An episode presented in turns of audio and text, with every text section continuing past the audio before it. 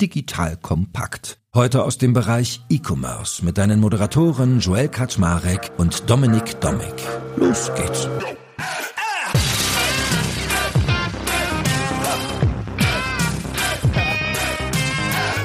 Hallo Leute, mein Name ist Joel Kaczmarek. Bin der Geschäftsführer von Digital Kompakt und heute habe ich wieder den lieben Dominik Dominik an meiner Seite. Und ihr wisst, Dominik ist der Geschäftsführer bei Payback und wenn der kommt, dann machen wir immer absurde Dinge, nämlich wir vereinen dann ganz viele Menschen in einem Podcast, die alle so relevant sind, dass sie eigentlich einen eigenen verdient hätten. Und wahrscheinlich ziehen wir das auch immer mal einzeln nach und wählen uns aber ein Thema aus, wo wir diese ganzen Perspektiven vereinen. Und heute ist das Thema Social Commerce.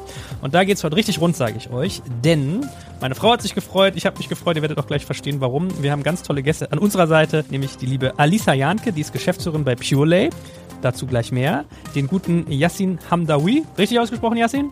Guck, er nickt. Der ist als Head of Global Social Media und Commerce bei Douglas äh, zugange und ich habe schon spannende Sachen bei LinkedIn bei ihm gesehen. Also das wird richtig lustig heute. Und natürlich auch der liebe Johannes Kliesch von Snox. Also ihr merkt heute eine richtig coole Runde. Und that being said, hello an euch alle. Hallo. Hallo. Hallo. Aloha. Also, wir haben uns heute Social Commerce als Thema rausgesucht. Das heißt, wir werden fleißig drüber reden. Auf der einen Seite mal ein bisschen über Brandbuilding natürlich auch reden. Da werde ich Yassin hier ganz viel löchern, was sich so rund um InfluencerInnen tut und aber auch, wie man Social als Kanal einsetzen kann. Dominik, wenn ich hier schon einen dabei habe, der Unterwäsche und Socken trägt, was trägst du heute für eine Buchse? Ähm, das ist ja eine Videokonferenz, also insofern nichts. Ah, okay, gut.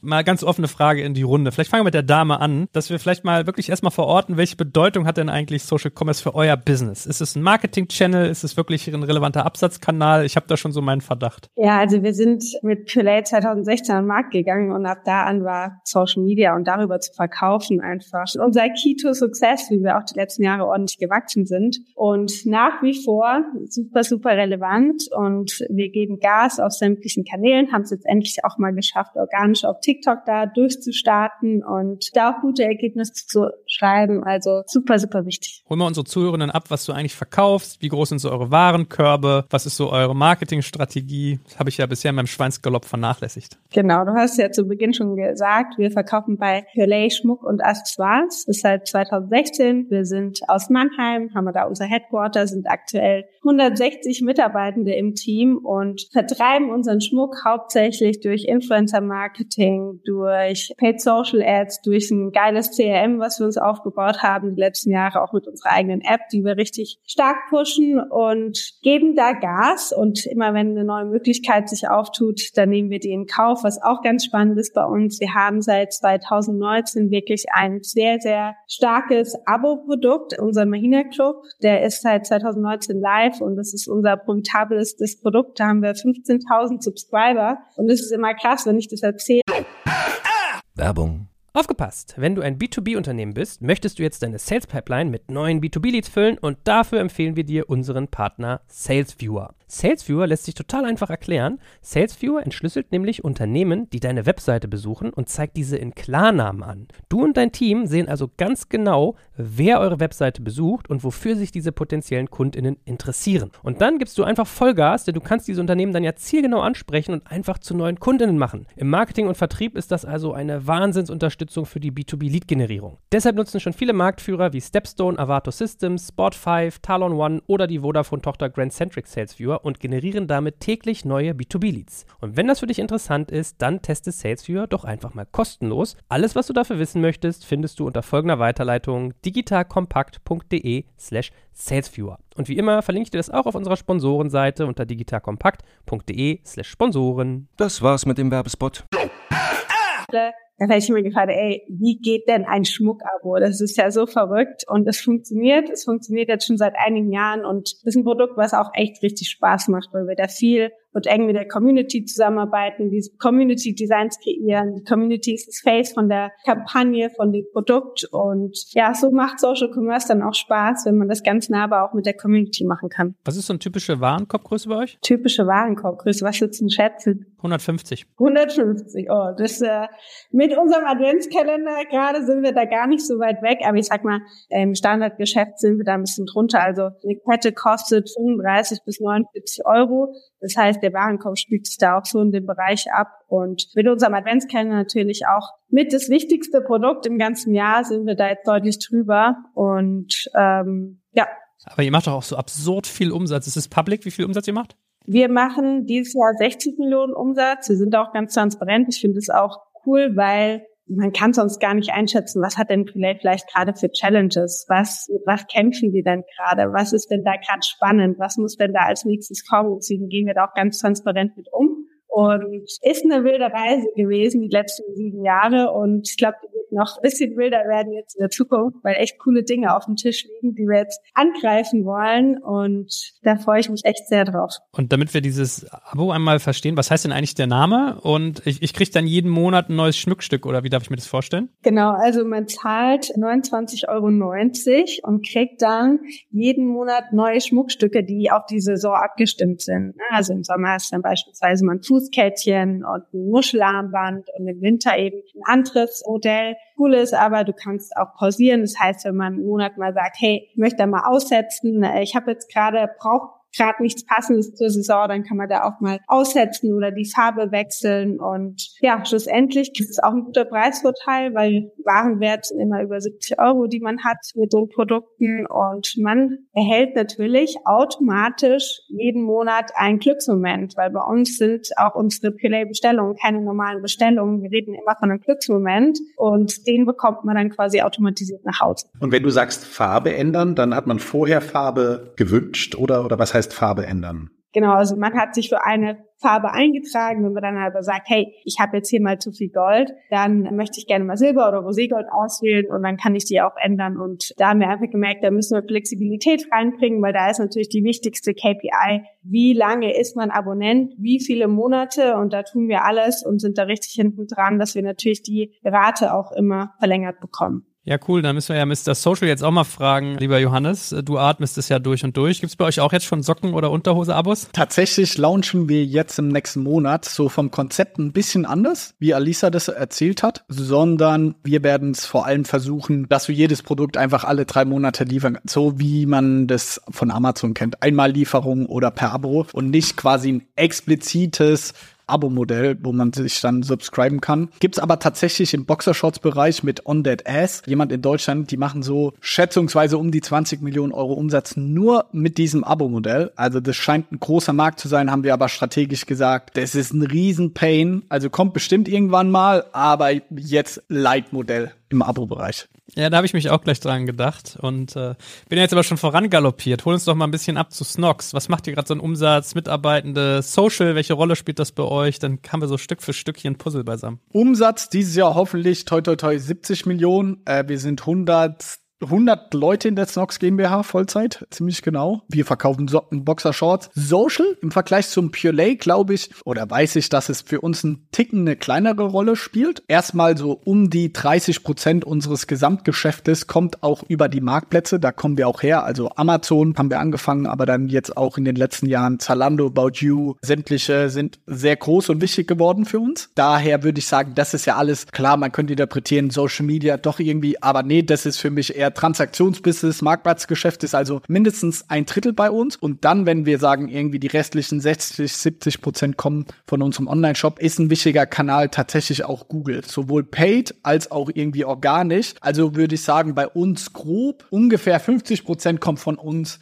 über Social Media. Wenn nicht sogar noch ein Ticken weniger. Wir machen auch TV-Werbung. Das spielt natürlich alles ineinander über. Aber organisch, wie Alisa das zum Beispiel auch gesagt hat, bei uns nie ein relevanter Sales-Kanal gewesen gewesen. Also ja, wir machen Social Commerce und zum Beispiel Influencer Marketing können wir auch noch drüber sprechen. Ist gerade für uns der günstigste Kanal mit TV-Werbung zusammen, um NeukundInnen einzukaufen. Also wir profitieren vom ganzen Social Commerce und setzen uns damit viel auseinander. Ist aber jetzt nicht komplett unsere DNA, dass ich sage, ohne Social Commerce wird bei uns gar nicht funktionieren, sondern einfach ein Ticken noch abgewandelt im Vergleich jetzt zu einem Pure Lady fast nur Social Commerce oder das die Haupt-Main-DNA ist. Könnt ihr das prozentual zuordnen? Also wir haben eigenes Attributionsmodell, riesengroßes Data Warehouse und wir fragen auch unsere Kunden, woher kennen sie uns und so weiter. Wenn man diesen ganzen Daten Glauben beschenken mag, können wir das auf jeden Fall zuordnen. Ich habe die Daten, kann ich gleich mal parallel reingucken, wenn Yassin gleich dran ist, würde ich sagen, so 45 bis 50 Prozent kommt davon. Da betrachtet man ja immer, sage ich mal, welchem Sales-Kanal der Umsatz dann auch wirklich zu attributiert wird. Wenn wir sagen jetzt auch noch Multi-Touchpoints, würde ich eher sagen, 80 bis 90 Prozent aller Leute, die bei uns einkaufen, verkaufen, hatten auch auf Social Media schon mal einen Touchpoint mit Snox. Ob der ausschlaggebend war oder nicht, sei dahingestellt, schwer zu messen. Aber ich glaube schon, dass Social Media haben wir schon pro Monat sowohl paid als auch über irgendwie Influencer und so weiter im 30, 40 Millionen Bereich auf jeden Fall Impressionen. Daher können wir es schon messen, aber die Überlappung, das ist ein bisschen guessing. Komm, machen wir die Runde noch komplett mit Yassin. Du bist ja wirklich Mr. Social, zumindest wenn ich auch so dein LinkedIn-Profil sehe, dann bist du ja gefühlt immer nur auf irgendwelchen Openings mit irgendwelchen Social Stars unterwegs oder auch TV-Sternchen oder SängerInnen. Also da gibt's ja einiges bei dir, wa? Schön wär's, wenn es nur so wäre. Tatsächlich sieht die Realität ein bisschen anders aus, aber ja, unter anderem bin ich auch viel unterwegs. Ja, ich bin Yassin, bin seit mittlerweile fünf Jahren bei Douglas, 2018 gestartet und äh, habe damals im Digitalbereich die digitale Transformation der Douglas-Gruppe mit vorangetrieben. Douglas als Unternehmen, wir haben im letzten Geschäftsjahr knapp 3,7 Milliarden Euro Umsatz gemacht. Wir sind in über 19 Ländern vertreten. Deutschland ist mit Abstand der größte Markt, in dem wir vertreten sind. Hier haben wir einen Marktanteil von über 60 Prozent. Das heißt, die Marke Douglas ist auch sehr, sehr bekannt in der Beauty-Welt und auch ein wichtiger Partner für die Beauty-Industrie. Durch die digitale Transformation haben wir natürlich auch sehr stark alles abgedatet, was man so machen kann im Digitalbereich, unter anderem natürlich auch den Social-Bereich, aber auch um natürlich unser E-Commerce-Bereich, der uns natürlich dann auch äh, sehr geholfen hat in der Pandemie. Mittlerweile harmoniert das Ganze sehr, sehr gut. Also wir sehen, dass immer noch Brick and Mortar sehr stark ist mit knapp über 60 Prozent Umsatzanteil, aber nichtsdestotrotz für einen so großen Player, wie wir es sind, mit stolzen 40 Prozent Umsatzanteil mit Online natürlich noch sehr, sehr gut und sehr stark. Und darauf setzen wir auch, dass wir jetzt halt vor allen Dingen die Omnichannel-Strategie festigen und Douglas zur Nummer eins Beauty Destination weiterentwickeln. Und Social ist unter anderem auch ein strategisches Thema, was wir da vorantreiben, weil die großen Inspirationen, die stattfinden für Beauty, sind auf den sozialen Netzwerken. Wir sehen das, also ich finde das auch immer spannend, wenn ich mal montags morgens reingucke, wo was wurde am meisten abverkauft, dann sind das meistens die Trends, die irgendwie auf TikTok, Instagram viral gegangen sind und die Produkte sind dann schnurstracks ausverkauft. Und das ist natürlich das Schöne, weil wir setzen nicht nur Trends, sondern das machen, sondern auch die ganzen Marken, die bei uns gelistet sind. Aber das Schöne, was wir erreichen wollen, ist, dass wenn ich diesen Trend nachkaufen möchte, dann ist Douglas the way to go, weil ich ja alles habe, was mit Beauty zu tun hat. Und sag mal, ich habe ja irgendwie mal gelernt, dass, glaube ich, bei Düften, bei Beauty das Thema ja ist, dass du so Kasten hast. Also es gibt so das Billigsegment, sage ich mal, was du oft eher so in der Drogerie hast. Dann gibt es das Mittelsegment und dann gibt es so Premium. Wo würdet ihr euch einordnen? Ich denke, wir bedienen, also den günstigsten Bereich bedienen wir nicht so stark. Also wir haben schon eher im Premium-Luxussegment bewegen wir uns. Wir haben durch Tochtergesellschaften wie die Parfum Dreams oder Niche Beauty, die auch zur Douglas Gruppe gehören, haben wir natürlich da auch nochmal, wo wir da auch nochmal selektieren vom Sortiment. Bei Niche Beauty findet man nochmal sehr luxuriöse Nischendüfte, die es bei uns zum Beispiel nicht gibt. Zu Douglas gehört aber auch noch eine Nischenparfümerie wie Parfümerie Schnitzler in Düsseldorf auf der Königsallee. Dort findet man nochmal ein anderes Sortiment. Aber wir haben auch große Flagship-Stores wie House of Beauty, wie in Düsseldorf oder Frankfurt, wo man dann auch nochmal Luxus, Luxus erleben kann. Dort haben wir auch zum Beispiel Ärzte, die dort behandeln, wo man Termine buchen kann, weil das ganze Thema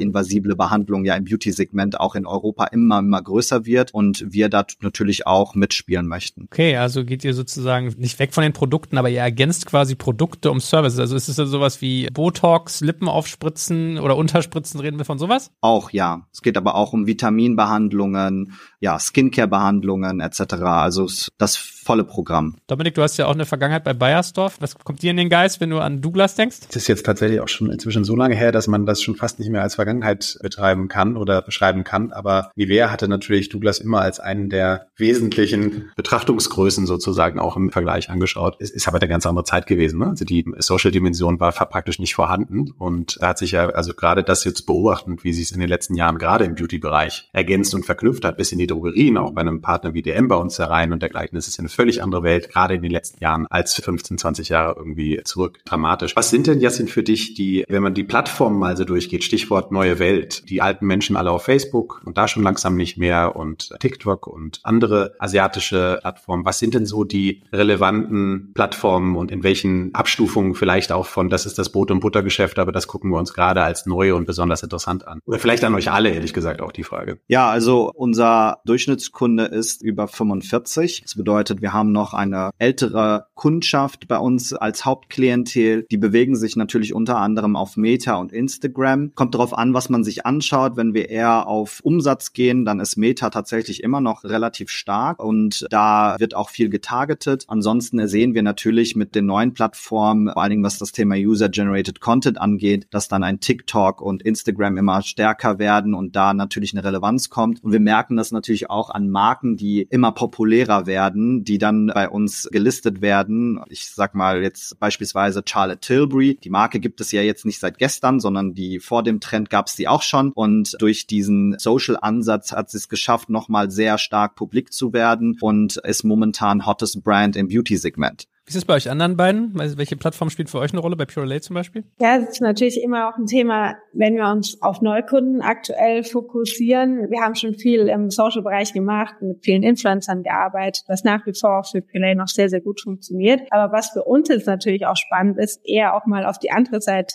gehen. Das heißt, wir haben dieses Jahr auch mehr TV-Werbung gemacht, haben da getestet und haben da jetzt gerade auch im August echt gute Ergebnisse erzielt und im Vergleich mehr Neukunden akquiriert als jetzt über unser Influencer-Marketing, wo wir einfach sagen, okay, spannend auch mal die andere Seite quasi zu betrachten, weil da steckt noch so viel Potenzial, wo wir Menschen von Pillar überzeugen können und sie begeistern können, dass ich echt sagen würde, TV super spannend für uns. Wir hatten auch im Juli echt recht große Out-of-Home-Kampagnen in Hamburg, was auch mutig war zu unterzeichnen, muss ich ganz ehrlich sagen, weil das ist natürlich auch war ein kleiner Blick in die Blackbox, aber wir haben jetzt gesehen anhand der Daten, dass die Kampagne echt nachgezogen hat und dass es schlussendlich an sich erfolgreich war, auch um Neukunden zu akquirieren. Das heißt, das sind aktuell Themen, die für uns spannend sind, was gerade auch nicht jetzt im Social-Bereich ist, weil wir da auch recht hohe Markenbekanntheit haben, sondern noch neue Wege zu gehen. Für mich gerade super spannend, Wholesale, also alles, was offline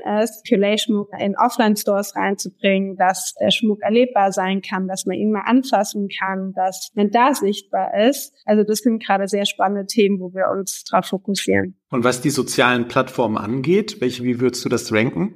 Was die sozialen Plattformen angeht, also für uns ist Instagram nach wie vor der relevanteste Kanal mit unserem Influencer Creator Marketing, was wir dort machen, aber auch über unseren eigenen Kanal. Also wir haben jetzt in Q3 ohne einen Budgeteinsatz. Ich habe gerade nochmal nachgeschaut, wir haben alleine über unseren eigenen Instagram-Kanal 600.000 Euro umgesetzt, was echt richtig krass ist. Also da sieht man die Relevanz von zu einem ROAS von da war kein Budgeteinsatz, das heißt, es gab keinen ROAS. Was richtig geil ist, ist Instagram nach wie vor super wichtig. Wir machen jedes Quartal äh, Brand KPI Surveys über Opinio und sehen da ganz klar, dass wir mit dem Start, auch wo wir TikTok organisch jetzt besser verstanden haben und noch dazu ein gutes Creator Marketing auf TikTok machen, dass wir da immer mehr an Relevanz gewinnen. Conversions bei TikTok für uns noch nicht so ganz stark, aber in der jüngeren Zielgruppe, wo wir einfach auch sehen, gerade wenn es jetzt an Weihnachten geht, geht. Ich habe eine Schwester, die wird jetzt 18. Alle ihre Mädels, die feiern Puree. Was wünschen die sich zu Weihnachten von ihren Eltern? Ne? Die wünschen sich Puree. Die können selbst noch gar nicht bei uns shoppen, aber Puree steht da überall auf der Wunschliste und deswegen sagen wir auch für die Zukunft gesehen, um da jüngere Personen von Puree zu begeistern, TikTok nach wie vor sehr relevant, wenn auch noch nicht so conversion stark, wie ich eigentlich hätte erwartet vor zwei Jahren, dass der Kanal da nochmal deutlich weiter ist, was Conversions auch angeht. Das sagt ja interessant äh, jeder, äh, interessanterweise jeder immer im Vergleich TikTok zu Insta, zumindestens wie ich es kenne. Ist es bei euch anderen auch so, dass wir einfach diese Reichweitenstärke aber dann in der, in der tatsächlichen Commerce-Conversion doch deutlich abfallen? Und, und woran liegt es eigentlich? Ja, also bei uns ist es genauso. Woran liegt es? Ich glaube, aus technischer Natur, ich glaube, dass dieser ganze In-App-Browser und so von TikTok viel schlechter ist. Das ist so die technische Antwort. Und sonst, glaube ich, geht's halt um Habits. Also, dass die Leute nicht gewohnt sind, aus TikTok raus irgendwas zu kaufen oder deutlich weniger. Ja, ich glaube, viele verschiedene Gründe. Die, die Zielgruppe an sich ist auch jünger, vielleicht dann auch nicht so finanzstark. Man ist über Jahre hinweg schon gewohnt, in Instagram Sachen zu kaufen. Was ich ganz spannend finde, ich habe mir gestern einige Videos angeschaut, weil TikTok ja jetzt ihre eigenen Shop-Features ausgerollt hat. Und da ist gerade in den USA bei den ganzen Dropshippern jetzt so ein Mega-Hype wie damals Amazon FBA, dass du quasi, ja, auf TikTok ein Video geht viral und dann kannst du direkt in TikTok so, sag ich mal, Social Commerce, was Instagram die ganzen Jahre versucht hat und irgendwie nie weltweit ausgerollt hat, direkt in der App kaufen und das scheint in den USA jetzt gerade komplett abzugehen. Also auch da ist jetzt ein Riesentrend zur werde TikTok-Seller, weil was die ganz stark machen ist, wenn dann dieses ganze UGC-Ding, wenn jemand anderes ein Video über deine Produkte macht, kannst du einstellen, die kriegen 20% Provision und die kümmern sich halt um Attribution und so weiter. Vielleicht ist das jetzt so ein Thema, wie TikTok wirklich riesig wird im Commerce-Bereich, weil aktuell ist es immer sehr weit vorne noch in der Conversion, glaube ich, gelagert. Also sehr viel Inspiration, sehr viel Reichweite, aber der richtige Kaufabschluss, so Last Touch gesprochen, passiert relativ wenig, glaube ich, im Verhältnis zur Reichweite. Jasmin, du hattest genauso genickt, wenn ich das eben richtig gesehen habe. Ne? Ja, ich glaube, dass das Tracking aktuell auf TikTok etwas schwierig ist und auch der In-Web-Browser bei TikTok, wie Johannes gerade schon gesagt hat. Nichtsdestotrotz glaube ich dennoch, dass die Reichweite, die man durch TikTok äh, generieren kann und aber auch, dass sich Dinge schneller spreaden können, dass das nicht unterschätzt werden darf. Ähm, wir sehen das über bestimmte Aktivierungen, wie schnell sich sowas auf diesen Plattformen, auf die, vor allem dieser Plattform so schnell spreaden kann. Das sehe ich auf Instagram Instagram noch nicht so stark wie auf TikTok und wie schnelllebig Trends sich entwickeln. Also es ist Wahnsinn, wie viele Trends in einem Monat überhaupt existieren und wie feingranular der Algorithmus mir diese Trends spezifisch auf aktuelle Tagesgeschehnisse mir, äh, mir das ausspielt. Und natürlich verbringe ich da natürlich viel, viel mehr Zeit und denke trotzdem, dass das äh, mit dem Kaufabschluss noch sehr interessant wird. Ich denke, was man halt auch unterschätzt, und das passiert jetzt schon auf TikTok, es sind Live-Shopper unterwegs, Reseller zum Teil. Die haben durchschnittlich so um die 400, 500 Zuschauer in so einem Livestream und die verkaufen Taschen von Großhändlern, verkaufen Interieur, die verkaufen aber auch Düfte. Und mein Algorithmus spielt mir das natürlich immer schön aus, weil ich mir das sehr genau alles anschaue. Aber die Zuschauerzahl und die Umsätze, die dahinter stecken, die sind nicht klein. Und ich habe mich mit einigen Resellern getroffen. Ich habe mir das Szenario angeschaut und äh, es gibt ja keine Kauffunktionalität auf TikTok und das machen die alles auf ihren eigenen Website. Die haben eigene Websites gebaut. Das Phänomen ist total interessant, wie die das machen. Du kannst dir auf einer Website, die sie selber gebaut haben, eine Kundennummer dir geben lassen und in dem TikTok-Chat musst du einfach nur deine Kundennummer immer preisgeben und sagen, welchen Artikel du haben möchtest und dann sitzt jemand im Hintergrund mit einem Stift und einem College-Block und schreibt die Kundennummer auf und schreibt die Artikel, die du in den Chat postest und schickt dir dann hinterher per Private Message auf TikTok eine Rechnung, die du begleichst und dann kriegst du dein Paket. Und das wird immer größer. Das sieht natürlich ein bisschen nicht professionell aus, würde ich es mal ganz nett ausdrücken. Aber. Ich wollte gerade sagen, das wirkt sehr handgestrickt. Ne? Genau, aber das, die Power dahinter, also ich kenne Leute, die sind dadurch Millionäre geworden und das darf man nicht unterschätzen und das in Deutschland. Aber ich sag mal, Johannes, du hast ja immer was Interessantes gesagt, nämlich diese ganzen, also wenn die ihren eigenen Shop launchen, weil äh, Kollege Alex Graf geht ja gerne immer hin und sagt, die Zalandos dieser Welt werden eigentlich gerade disruptiert von den Sheins und Temus, die es einfach total gut verstanden haben, Direktverkauf aus solchen Apps wie TikTok zu machen. Siehst du dann da quasi eine Bestätigung dieser These drin? Ich glaube auf jeden Fall, dass ein Zalando About You, aber auch wir als D2C-Companies gerade total verrückten Trends ausgesetzt sind. Also Temu und Shein einfach neue riesengroße Marktplätze, die wir Europäer, glaube ich, noch überhaupt nicht verstehen. Und auch als Marke verkauft jetzt ein Pure und ein Stock sollte auf Temu gehen. Die machen jetzt gerade äh, ihre Schranken auf, dass auch europäische da. Ey, wie ist das für die Brand und so weiter? Sollten wir das machen? So, das ist ein riesengroßer Negativtrend. Und TikTok an sich, ich sag immer, auch wir, Snox und Pure aber auch viele andere äh, D2C-Companies in den letzten Jahren sind ja auf jeden Fall auf dieser Welle mitgeritten und groß geworden von Instagram. Dass Instagram so gut ver verstanden hat, die großen Corporates haben es nicht verstanden. Wir waren schneller und besser, deswegen gibt's uns jetzt mit 50 Millionen Euro plus mehr Umsatz. Ohne Instagram wäre das nicht möglich gewesen. Und ich glaube definitiv, dass, und das kann ich auch von uns sprechen, dass ein TikTok ist eine riesengroße Reichweite. Trotzdem haben wir ja eben darüber gesprochen, dass wir es nicht geschafft haben, alle das jetzt auf riesengroßen Scale daraus Conversions zu ziehen. Also wirklich Umsatz, EBDA und so weiter zu machen. Und egal wie das in Zukunft aussehen wird, ob das mit dem Handmitschreiben irgendwelche Bestellnummern sind, wie es gerade gesagt wurde, oder in TikTok dann wie so ein FBA-Seller, dass du da einen eigenen Online-Shop haben musst, ist eine riesen Bedrohung quasi für uns, weil die Karten der Aufmerksamkeit werden neu gemischt. Und das musst du als heutige D2C-Company auf jeden Fall hinbekommen. Und es ist gar nicht so leicht. Also ja, Alex Graf sagt ja irgendwie, Zalando ist jetzt äh, das Kaufland von vor irgendwie zehn Jahren. Und ich glaube schon, dass wir als D2C-Branche auch gucken müssen, wo wir da bleiben, ohne jetzt so extrem zu sprechen. Aber da sind zwei, drei neue Megatrends und da müssen wir uns adaptieren. Und es ist echt schwer. Also, das ist nicht mal eben so, stellst du jemand Vollzeit für TikTok ein und dann läuft es schon. Das haben wir auch probiert. Wir hatten jetzt drei, vier Leute schon Vollzeit. Wir haben es immer noch nicht hinbekommen. So, also das ist schon echt ein Kampf. Was sind denn sonst so eure, du hast ja auch gesagt, Johannes, vielleicht fangen wir mit dir mal an, weil bei dir habe ich mich gefragt, ob InfluencerInnen bei euch gut funktionieren. Was ist denn da so eure Strategie bisher gewesen? Funktioniert super für uns und tatsächlich auch immer besser. In der Vergangenheit sehr in Richtung von der Zielgruppe, ich meine das nicht böse, aber Mami-Influencer, einfach sehr nahbar, zeigen viel aus dem Alltag und so weiter. Das hat sehr gut funktioniert. Wir gehen aber gerade auf sämtliche unterschiedliche Nischen. Also zum Beispiel auch Trucker funktionieren gerade ganz gut für uns. Also ja, also alles Mögliche. Das ist unser großer Vorteil, dass wir für sowohl Männer als auch Frauen haben. Fun Fact, die zweitbeste Influencerin dieses Jahr bei uns ist die Ehefrau von Bushido. Also total random, aber das sind irgendwie die Zahlen und Fakten. Daher, es funktioniert und wir erweitern gerade quasi als Zielgruppe, welche Influencer wir auch ansprechen, dass sie für uns auch posten. Daher für uns ein sehr schnell wachsender Kanal, der echt Relevanz hat. Wie vertreibt ihr das denn immer? Weil ich habe immer so wahrgenommen, dass du vor allem das Gesicht von der Firma bist. Produkt vielleicht gar nicht so sehr, aber äh, ist es mehr so auf kleiner Flamme und sehr viel, auch eher Mikroinfluencer oder durchaus auch mal ein bisschen so gesettelter? Nee, auch riesengroße. Also wir haben InfluencerInnen, wo wir für eine Instagram-Story 30, 40.000 Euro zahlen. Also ich würde sagen eher große als kleine. Und das ist, glaube ich, oh, okay. auch ein, in deiner Bubble, äh, finde ich vielleicht viel statt, irgendwie in dieser LinkedIn-Business-Welt-Bubble. Und man denkt es, oh, Johannes ist das Gesicht von Snox. Aber wir fragen ja unsere KundInnen, woher kennt ihr Snox? Und knapp nur ein Prozent sagen, sie kennen Snox, weil sie Johannes kennen oder irgendwie einen Bezug zu Johannes haben. Also bin ich mir sicher, wenn ich mir in den letzten 365 Tagen anschaue, gibt es Influencer, die öfters genannt werden als ich, obwohl ich der Gründer bin, weil die einfach so eine Reichweite haben. Dagegen sind irgendwie meine Reichweiten ist Pillepalle dagegen. Also, was ich damit sagen will, ich glaube, das ist so ein Bubble-Denken, wo wir alle dazu verwaltet sind. Ey, super relevant und äh, Johannes ist das Gesicht der Marke. Ja, am Ende sagen nur ein Prozent der Leute, kaufen sie bei Snox wegen Johannes.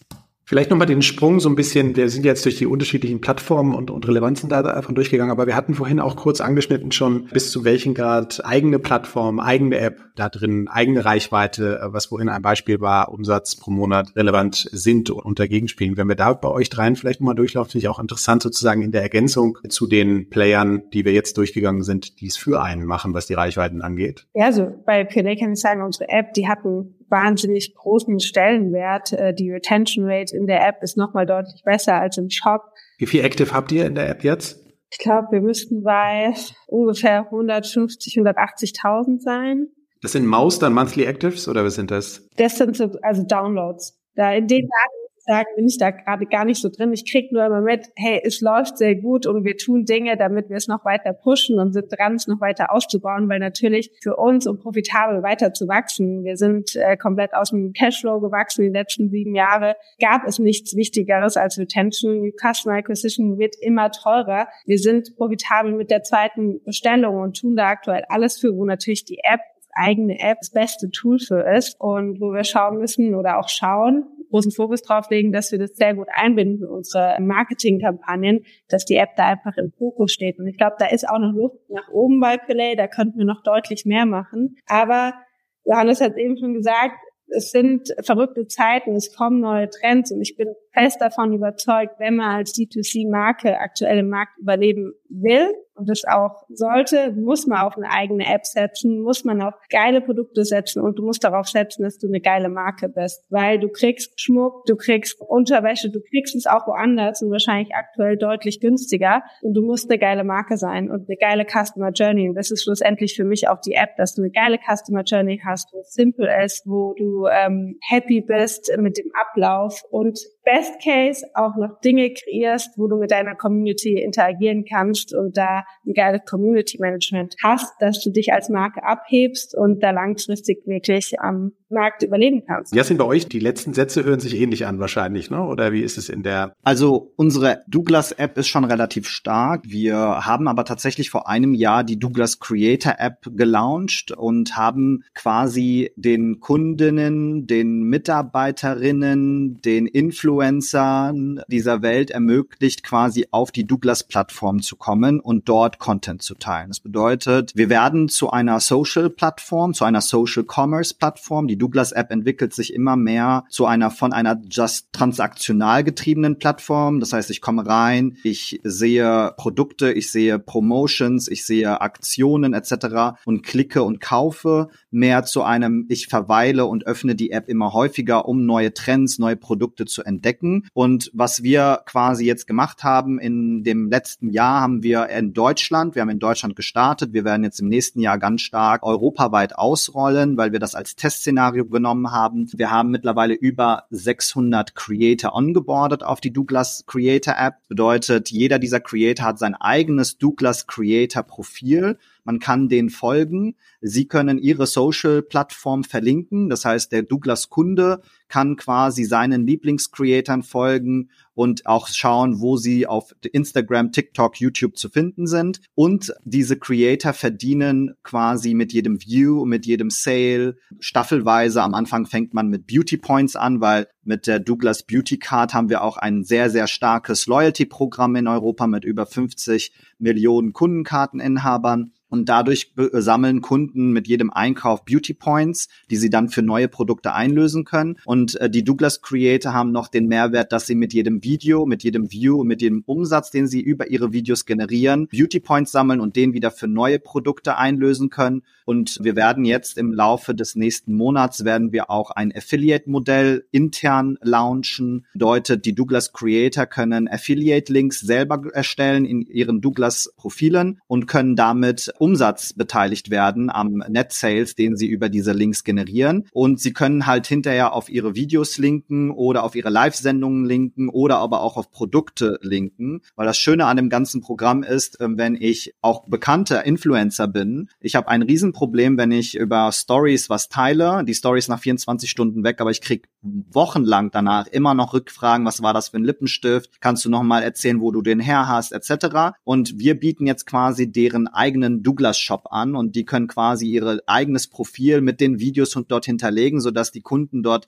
das wiedersehen. Und diese Short Videos, die man mit den Produkten taggt, die kuratieren wir auf der Plattform überall, wo es relevant ist. Das bedeutet auch auf den Artikelseiten, weil viele googeln natürlich, wenn sie einen Trend sehen, googeln es und googeln das Produkt und steigen auf diese Artikelseite ein. Und dort findet wiederum dieser Content statt so dass ich da noch mal meine Meinung festigen kann, ob dieser Rotton der richtige ist, den ich aussuchen möchte. Und unsere Mission oder unsere Vision im Bereich ist, dass wir dort die Retention einfach erhöhen und wir sehen jetzt schon, dass Social Commerce Kunden auf unserer Plattform dass über 50 Prozent dieser User wöchentlich wiederkommen. Das ist schon sehr, sehr stark. Das bedeutet, die Leute, die mit Videos auf Douglas interagieren, haben eine Affinität dafür, nochmal wiederzukommen. Das stärkt natürlich dann auch unsere eigene App. Und so kapseln wir uns natürlich auch ein bisschen ab von dem Problem, was Johannes am Anfang gesagt hat, dass wir uns abhängig machen von den sozialen Netzwerken, sondern dass wir jetzt anfangen, Kundinnen dahin zu erziehen,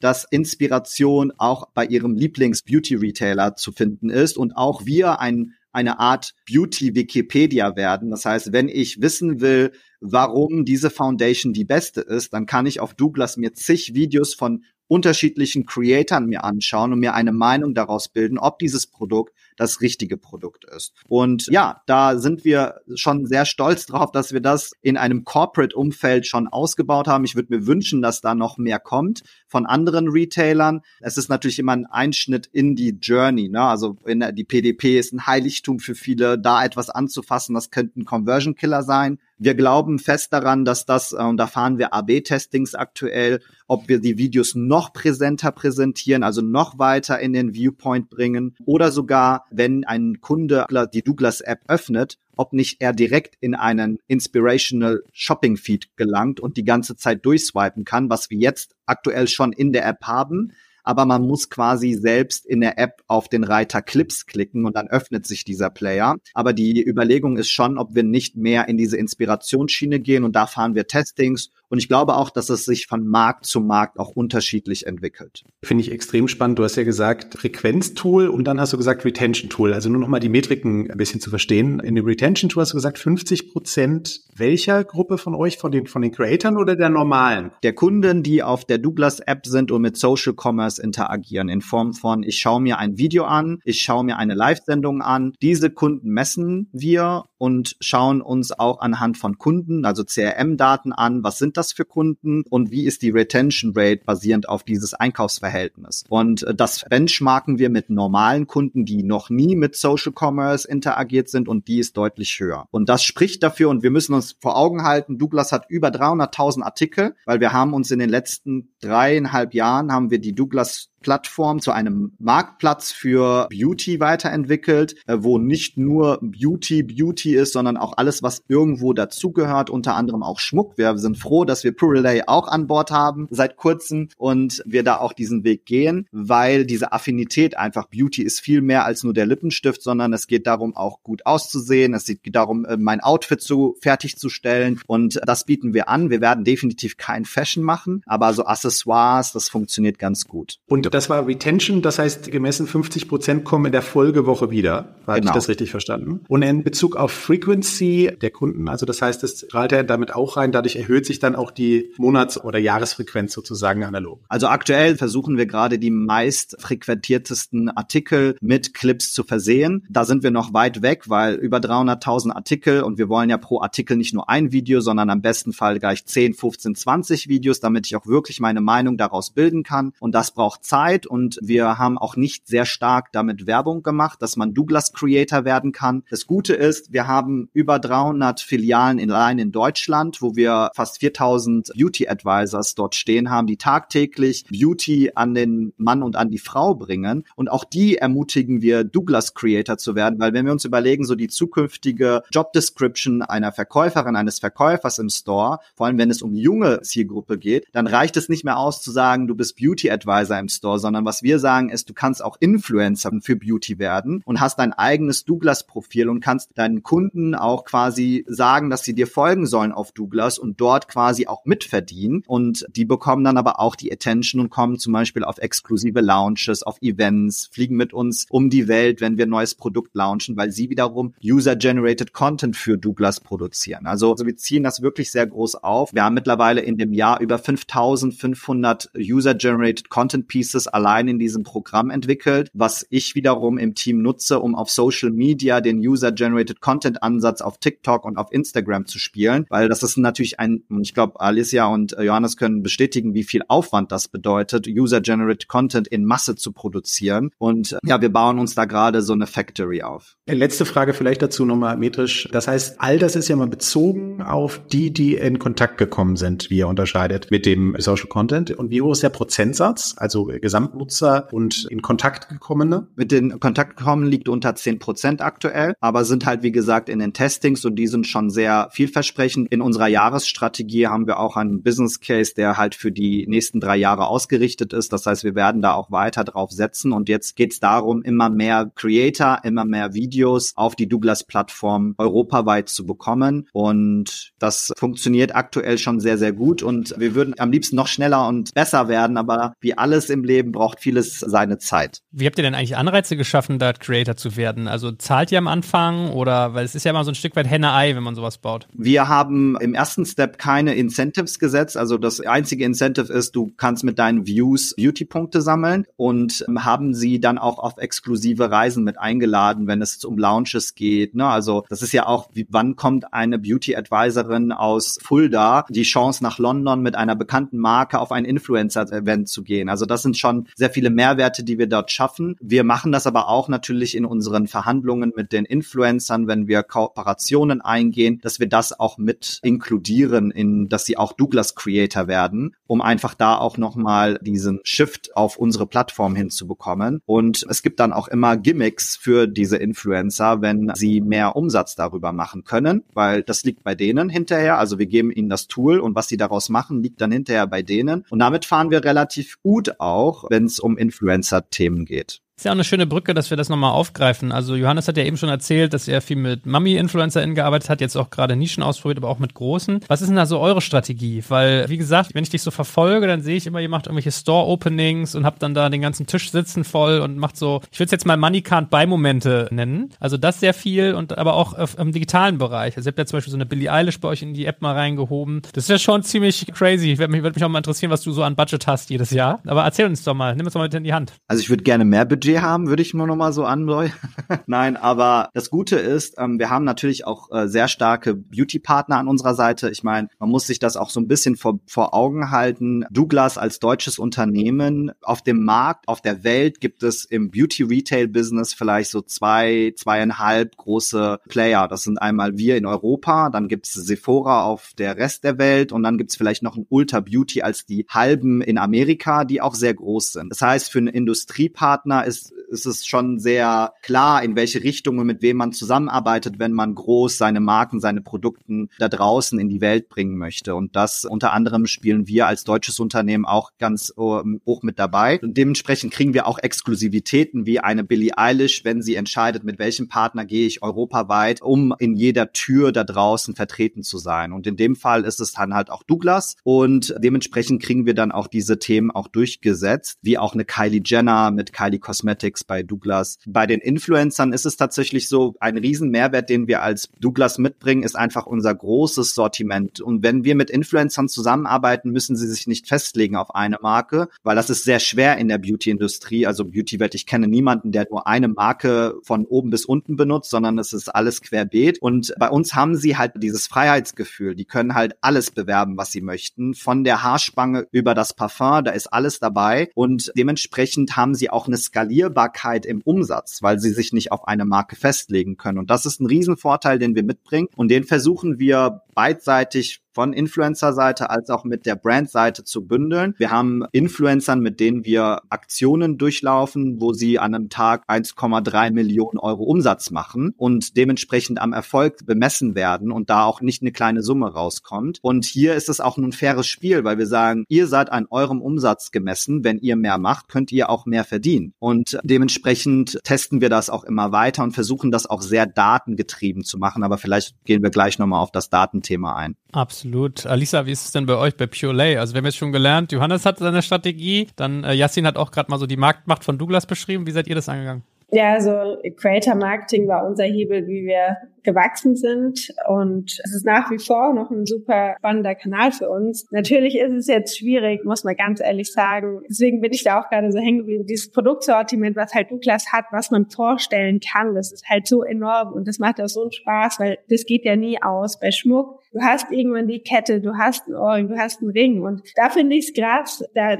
schreiben wir echt noch richtig gute Ergebnisse, obwohl es auch kein Produkt ist, was sich verbraucht. Das kommt ja noch bei Beauty hinzu. Also finde ich echt super spannend, auch zu sehen, wie das bei Douglas läuft und auch mit den Clips, was du angesprochen hast. Ja, ich finde es richtig stark. Also ich finde, ihr macht da echt einen mega geilen Job, wo ich glaube, da könnte Pelé sich auch noch ein bisschen was von abschauen. Aber wie läuft's bei uns? Wir machen auch sehr viele Events, also haben das 2017, würde ich sagen, im Markt eigentlich gestartet, weil wir einfach gedacht haben, hey, lass doch einfach mal ein paar Influencer zusammenbringen und wir haben dann mit unserem Flower Power Brunch gestartet und dann hat man gesehen, so 2018, 2019 immer mehr Brands sind da auch drauf aufgesprungen, wo wir jetzt auch gesagt haben, okay, so das Thema Event, es ist noch geil, aber es ist halt einfach nichts Besonderes mehr. Wir machen das dennoch, weil wir da auch immer sehen, okay, umso mehr Reichweite auch zusammenkommt, desto mehr Awareness schaffen wir auch für die Marke, was äh, schlussendlich auch die Sales ankurbelt. Aber wir machen immer noch klassische Kampagnen, wo Creator unsere Produkte vorstellen, wo eine neue Kollektion gelauncht wird. Wir reisen mit Creatoren zusammen nach Hawaii, wir laden sie in unser Hawaii-Haus ein und verbringen da eine Zeit gemeinsam. Wir machen Creator Collections, wir machen auch mittlerweile aber auch sehr individuelle Themen. Also keine Kampagnen, die wir jetzt mit einer größeren Creator Base ausrollen würden, sondern gehen da auch sehr individuell rein. Das ist gerade auch der Plan, den wir für den November haben und testen viel, haben das letzte Jahr, würde ich sagen, unheimlich viel dazu gelernt, uns die richtigen Daten auch anzuschauen und ja, nach wie vor aber für uns ein unheimlich wichtiger Kanal für den Markt. Welche Rolle hast du eigentlich gespielt für euer Brandbuilding auch auf Social? Zu Beginn, wir haben äh, mit sehr wenig Budget gestartet. Das heißt, es gab niemanden. Es gab an sich nur mich und es gab Berlin Etienne. Dadurch, dass es äh, eher mehr Sinn gemacht hat, dass ich den Schmuck vorstelle als die zwei Jungs, habe ich das natürlich auch von Anfang getan. Ich bin jede Woche live gegangen auf Instagram. Ich, ich habe eigentlich nichts anderes gemacht, als unseren Schmuck, egal wo, nach außen zu tragen. Und es war auch am Anfang kein Budget da, um irgendwelche Models zu bezahlen, die dann den Schmuck tragen. Das war auch ich gemacht. Das heißt, ich war am Anfang auch sehr stark auf dem Kanal zu sehen und war da auch richtig hinten dran, dass wir da Gas geben und gerade auf Instagram eben geilen Kanal aufbauen, schon ähm, der sich, glaube ich, wirklich sehr, sehr rentiert hat. Ich habe vorhin gesagt, was da allein in einem Quartal aktuell drüber läuft und würde sagen, dass meine Arbeitsleistung an sich da eine recht große Rolle gespielt hat, aber wir sehen es auch, wie Johannes gesagt hat, in den PPS, also in unser Post-Purchase Surveys. Es ist jetzt nicht der Grund, dass sie bei der Marke kaufen, weil sie Alisa kennen. Ja, das ist, glaube ich, ein, ein geiler Side-Effekt, wenn man als Gründer oder Gründerin nach außen geht und sichtbar ist, weil es einfach Nahbarkeit erzeugt. Äh, die Community hat ein Gesicht zur Marke. Es ist eine geile Cherry on top. Aber schlussendlich ist es auch nicht der Grund, wieso neue Kunden oder auch unsere Returning Customers bei uns kaufen. Jasin hat ja sonst auch schon ein gutes Thema angeschnitten, Messbarkeit. Ich glaube, Johannes ist so einer der datenverrücktesten hier in der Runde. Wie gehst du hin und misst sowas wie Influencer-Marketing und Social Commerce? Also, ich habe ja schon gesagt, wir haben irgendwie ein eigenes Data Warehouse und es gibt sowohl Rabattcodes, fließen ein UTM-Parameters, als auch Server-Side-Tracking gibt es, Post-Purchase-Survey und aus diesen ganzen Daten modellieren wir dann eine Customer Journey, wie wir glauben, ist es am nächsten dran an der Wahrheit. Aber auch hier muss man sagen, zum Beispiel TV, habe ich jetzt schon ein paar Mal angesprochen, müssen wir jetzt auch noch mal neu bewerten, weil wir sehen, wir übergewichten gerade den Erfolg von TV etwas. Wir müssen da wieder runterdrosseln. Also wir sind immer iterativ dabei und jeder neue Marketingkanal, irgendwie, den du in deinen Mix mit reinnimmst, verändert es eigentlich auch wieder. Ja, ich glaube, wir haben halt da auch vielleicht dann im Vergleich zum Douglas zum Beispiel noch eine viel kleinere Herausforderung. Weil wenn du dann noch deine Offline-Stores hast, deine Loyalty-Programm und so weiter, das ist ja noch größer, noch komplizierter. Also ah, manchmal beneide ich da so die FBA-Zeiten, wo ich einfach nur Amazon hatte und einfach nur irgendwie ein Werbeformat, fertig. Also das war einfach die Wahrheit. Da gab es nichts dran zu rütteln. Inzwischen allein die Korrelation herauszufinden von einer Influencerin, die postet. Und dann sehen wir, an dem Tag gehen auch unsere Marktplatzumsätze leicht nach oben. Aber wir kriegen ja von Amazon Amazon keine Daten. Also allein so eine Korrelation herauszufinden, ist nahezu unmöglich. Wieso zum Beispiel auch die Marktplätze auf dem Papier, wenn wir unsere P&L durchgehen, viel profitabler sind als der Online-Shop. Aber ich wüsste, würde ich genau die Wahrheit wissen, wie viel Prozent des Marketingbudgets vom Online-Shop müsste ich eigentlich auch auf die Marktplätze umlegen, weil unsere Marke wird bekannter, deswegen konvertiert es auch besser, wird es natürlich auch wieder anders aussehen. Also, oh, das ist, glaube ich, eine eigene Podcast-Folge, die eine ganze Staffel lang ist. Echt schwierig, aber Purelay und wir sind da auch immer sehr in engem Austausch, weil wir auch sehr gut befreundet sind haben wir beide Marken, glaube ich, gemerkt, dass man wird nie die perfekte Wahrheit herausfinden und wissen, aber umso näher man an dieser Wahrheit dran ist, umso besser ist man auch in der Profitabilität, weil man dann ganz genau weiß oder näherungsweise weiß, welcher Kanal funktioniert denn wie gut für uns. Und mhm. Purelay und auch Snox merkt ja gerade zum Beispiel, TV funktioniert brutal gut für uns. Und würde man ohne so viele Daten vielleicht dann auch im ersten Moment würde man sagen, boah, da passiert ja gar nichts, obwohl ich jetzt 100.000 Euro im Monat ausgebe. Aber durch die ganzen Daten sieht man, ah, okay, das funktioniert besser und das und erhöht dann die Budgets. Also wenn man jetzt hier zuhört als D2C-Company, die nur ein Marketingkanal hat, würde ich sagen, scheiß erstmal ein bisschen auf die Daten, weil du hast nur einen Kanal, aber wenn es dann weitergeht mit zwei, drei, vier verschiedenen Channels, da musst du schon ein richtiger Datenfreak in der heutigen Zeit sein, weil die Zahlen, die in Meta stehen oder in Google Ads sind halt einfach nicht richtig.